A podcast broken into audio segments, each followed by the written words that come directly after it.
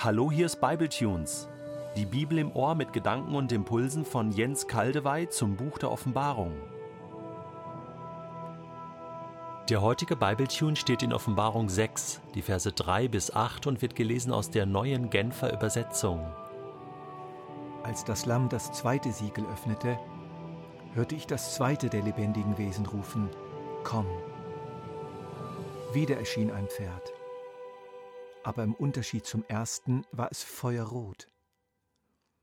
Seinem Reiter wurde ein großes Schwert gegeben, und er erhielt die Macht, den Frieden von der Erde wegzunehmen, so dass die Menschen sich gegenseitig hinschlachteten. Als das Lamm das dritte Siegel öffnete, hörte ich das dritte der lebendigen Wesen rufen, Komm. Diesmal sah ich ein schwarzes Pferd, dessen Reiter eine Waage in der Hand hielt und eine Stimme, die von dort zu kommen schien, wo die vier lebendigen Wesen waren, hörte ich rufen Ein Kilo Weizen zu einem vollen Tageslohn, drei Kilo Gerste zu einem vollen Tageslohn. Aber Öl und Wein darfst du nicht knapp werden lassen. Als das Lamm das vierte Siegel öffnete, hörte ich das vierte der lebendigen Wesen rufen Komm. Und wieder sah ich ein Pferd Diesmal war es fahlgelb. Der Reiter, der darauf saß, hieß der Tod, und sein Gefolge war das Totenreich. Ihm wurde die Macht gegeben, ein Viertel der Menschheit durch Krieg, Hungersnot, Seuchen und wilde Tiere umkommen zu lassen. Der ersten Siegelöffnung war die Macht des Sieges in der Weltgeschichte zugeordnet. Jesus ist Herr über Sieg und Niederlage in der Entwicklung der Zeiten bis zur Vollendung. Darauf bin ich ausführlich eingegangen. Es kann diesmal ratsam sein, mindestens den letzten Bibletunes nachzuhören, wenn man ihn versäumt hat. Die Macht, welche durch das feuerrote Pferd und seine mit einem großen Schwert ausgerüsteten Reiter symbolisiert wird, kann nur in unser Leben einreiten, weil Jesus ein Siegel geöffnet hat und ein Befehl von allerhöchster Stelle in Auftrag gegeben hat, komm. Dieses Komm ist eine Erlaubnis. Der Reiter darf nur innerhalb der vom Messias gezogenen Grenzen schalten und walten. Dabei wird er dem langfristigen Plan Gottes dienen müssen, auch wenn es kurzfristig ganz und gar nicht so aussieht. Wir hier unten sehen nur den Reiter, aber nicht den Hintergrund. Was der Reiter tut und bewirkt, scheint nichts, aber auch gar nichts mit Gott zu tun zu haben. Johannes sieht mehr, und wir dürfen mit ihm sehen. Gott ist größer als diese Macht. Er umfasst sie, er kontrolliert sie, er verwendet sie. Das feurige Rot ist die Farbe tödlicher Gewalt und Aggression. Das große Schwert hat die gleiche Aussage. Es handelt sich hier um die Macht des Krieges. Bürgerkriege, Revolutionen, regionale und nationale und internationale blutige Auseinandersetzungen sind eine geschichtsbestimmende Macht, die unser ganzes Leben beständig, direkt oder indirekt beeinflusst.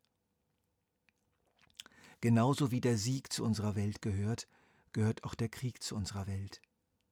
Das war immer so und wird immer so bleiben, bis Jesus zurückkommt. Dann wird die Verheißung aus Jesaja 2, Vers 4 sich erfüllen. Er weist die Völker zurecht und schlichtet ihren Streit. Dann schmieden sie aus ihren Schwertern Pflugscharen und aus ihren Speerspitzen Winzermesser. Kein Volk wird mehr das andere angreifen, und niemand lernt mehr das Kriegshandwerk. Bis dahin wird diese Macht immer wieder wüten. Aber eines wissen wir jetzt schon. Diese fürchterliche Macht ist nicht unabhängig, ist nicht unbegrenzt und ist nicht sinnlos. Mit ihr und durch sie hindurch gestaltet Jesus die Zukunft.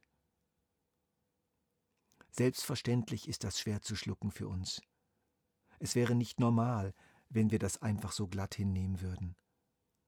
Wir haben doch einen lieben Gott, oder? Wie kann der das zulassen?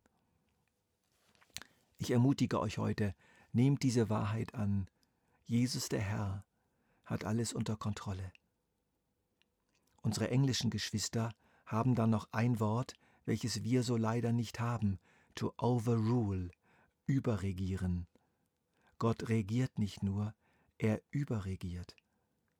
Er regiert über die regierenden Mächte. Er baut alle Pläne und Aktionen und Reaktionen und Erfolge und Siege und Kriege des Bösen ein in seinen Plan.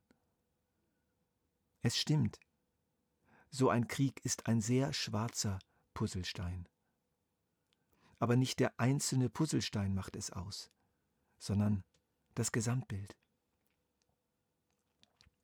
Als das Lamm das dritte Siegel öffnete, hörte ich das dritte der lebendigen Wesen rufen, Komm. Diesmal sah ich ein schwarzes Pferd, dessen Reiter eine Waage in der Hand hielt. Schwarz ist die Farbe der Not, wir kennen den Ausdruck schwarz sehen, schwarz malen.